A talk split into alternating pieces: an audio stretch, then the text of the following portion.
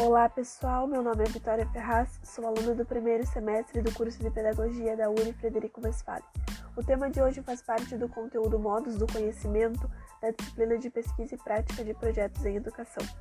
Desde o começo dos tempos, nós, seres humanos, viemos a construir diversos conhecimentos, e através destes conhecimentos foi possível a existência da nossa sociedade atual. Já imaginou um mundo sem a ciência? Um mundo sem pensamento, sem superstição ou religião?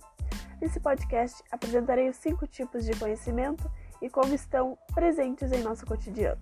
São eles os conhecimentos vulgar, científico, filosófico, mítico e religioso.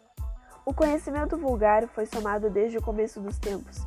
Foram as experiências vividas que formaram esse conhecimento, e sem qualquer estudo ou verificação foram implementados na sociedade. O conhecimento vulgar não é confirmado ou testado, sendo assim podemos defini-lo como ametódico e assistemático. No entanto, nossa sociedade não poderia ser o que é apenas pelas experiências, sendo assim conheceremos agora a soberania dos conhecimentos, o conhecimento científico. O conhecimento científico pode ser considerado soberania dos conhecimentos, pois é nele que estão realizadas as maiores pesquisas e onde se encontram as maiores descobertas. Esse conhecimento está em tudo: na construção de um edifício, na sala de aula, no consultório médico e até nos remédios para as dores de cabeça. Por exemplo, a alimentação de um grupo de macacos prego podem ser observados 4 horas por dia durante 60 dias. Com isso, será possível verificar com bastante confiança qual é a dieta principal desses animais, ou seja, ela não será baseada em impressões gerais ou somente pela intuição. Nesse exemplo, podemos observar que o conhecimento científico só é possível através de estudo, experimentação e anotação.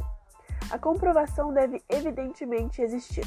Podemos, através disso, afirmar que o conhecimento científico segue um método, partindo de uma teoria, evoluindo para um estudo, iniciando uma experimentação e chegando a um resultado final. Sendo assim, podemos defini-lo como metódico e sistemático. Embora o conhecimento científico seja conhecido pelos seus métodos e credibilidade nos tempos atuais, é importante lembrar que nem sempre foi assim.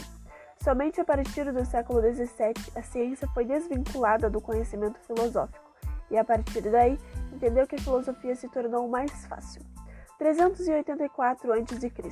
Os filósofos desse tempo têm a liberdade para falar de todos os assuntos que hoje são reconhecidos como campos da ciência, entre eles física, óptica, química, astronomia e biologia. Mas por que ocorreu essa divisão? Com o passar do tempo, foi visto que era necessário para a verificação de uma nova teoria o uso de métodos, porém, esses não eram utilizados pela filosofia. Não existia uma preocupação entre os filósofos em comprovar, mas sim em pensar sobre determinado assunto. Por isso, a separação entre ciência e filosofia foi necessária. No entanto, mesmo a filosofia não fazendo uso de métodos científicos, ela também foi vital para a construção da nossa sociedade.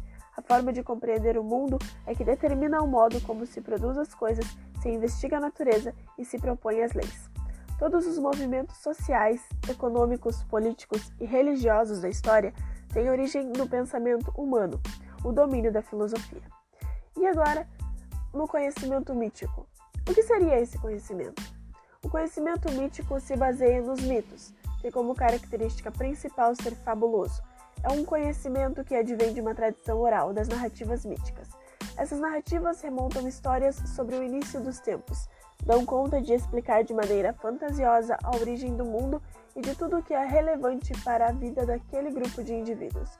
Por exemplo, na Grécia Antiga, havia a mitologia, os gregos contavam histórias através dos deuses, como Zeus, Poseidon e uma série de outros.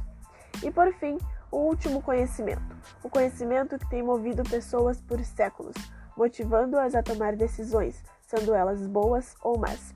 A interpretação desse conhecimento está difundida em todas as regiões do globo, cada uma com sua peculiaridade e crença. As lições desse conhecimento fizeram você ser batizado, ir à igreja todo domingo, ao centro toda terça ou ao culto toda quarta. A fé é elemento chave para esse conhecimento. Acreditar que alguém foi curado por um milagre, em reencarnação e no espiritismo. São alguns de exemplos. O conhecimento, onde nada se prova, mas se acredita, não se vê, mas se segue, Não se toca, mas se sente. Esse é conhecimento religioso. Por exemplo, no cristianismo, Jesus Cristo é Filho de Deus e veio ao mundo com a missão de ensinar o amor ao próximo e de salvar os que creem através da sua morte na cruz.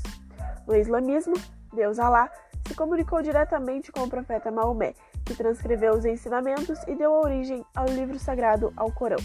Nesse podcast, aprendemos os cinco tipos de conhecimento: conhecimento vulgar, científico, filosófico, mítico e religioso. Ficou claro? Não? Vamos para a revisão. O conhecimento vulgar é construído conforme nossas experiências de vida. Ele, então, é ametódico e assistemático. O conhecimento científico segue métodos e sistemas para assim ser comprovado. Ele é metódico e sistemático. O conhecimento filosófico não busca os mesmos fins do conhecimento científico. Ele não se prende a métodos e sistemas. Ele se caracteriza pela liberdade em relação a esses preceitos, falando assim sobre diversos assuntos de forma livre. O conhecimento mítico é conhecido através de um relato fabuloso com alegorias.